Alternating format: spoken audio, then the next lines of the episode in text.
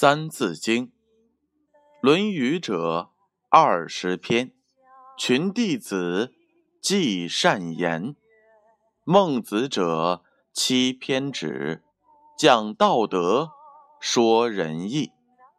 作《中庸》，乃孔集；中不偏，庸不义。作《中庸》，乃孔集；中不偏。庸不义。这句话的意思是，做《中庸》这本书是孔集所制。中指的是不偏的意思，庸指的是不变的意思。启示是这样的：孔集是孔子的孙子，《中庸》的作者。《中庸》是关于人生哲学的一本书，它对中国人的人生观影响很大。注释是这样的：《中庸》是书名，子思著。子思是孔子之孙，孔鲤之子，学于曾子，作《中庸》一书，授予孟子。该书共有三十三篇，共计三千五百六十八个字。中不偏，中指不偏不倚，偏指。偏差，庸不易，庸指平常，易指改变。这句话有这样一则故事：中庸其实就是一本人生哲学的书。晋朝的陶渊明是中庸哲学最代表的人物。他不重视现实生活，也不会沉溺在梦想里。有一次。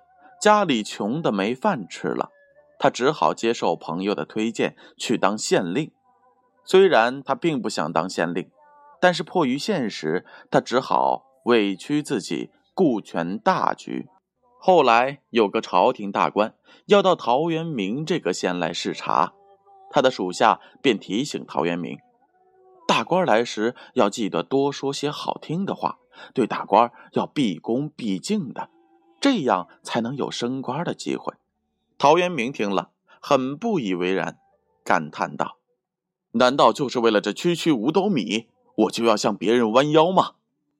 于是，陶渊明将官职辞了，回到自己的家乡，重新过着农耕的生活。陶渊明在政治上虽然谈不上什么功绩，在文学著作上也没有较具代表性的作品，但是。他品性高洁的中庸哲学，却永远留在了人们的心中。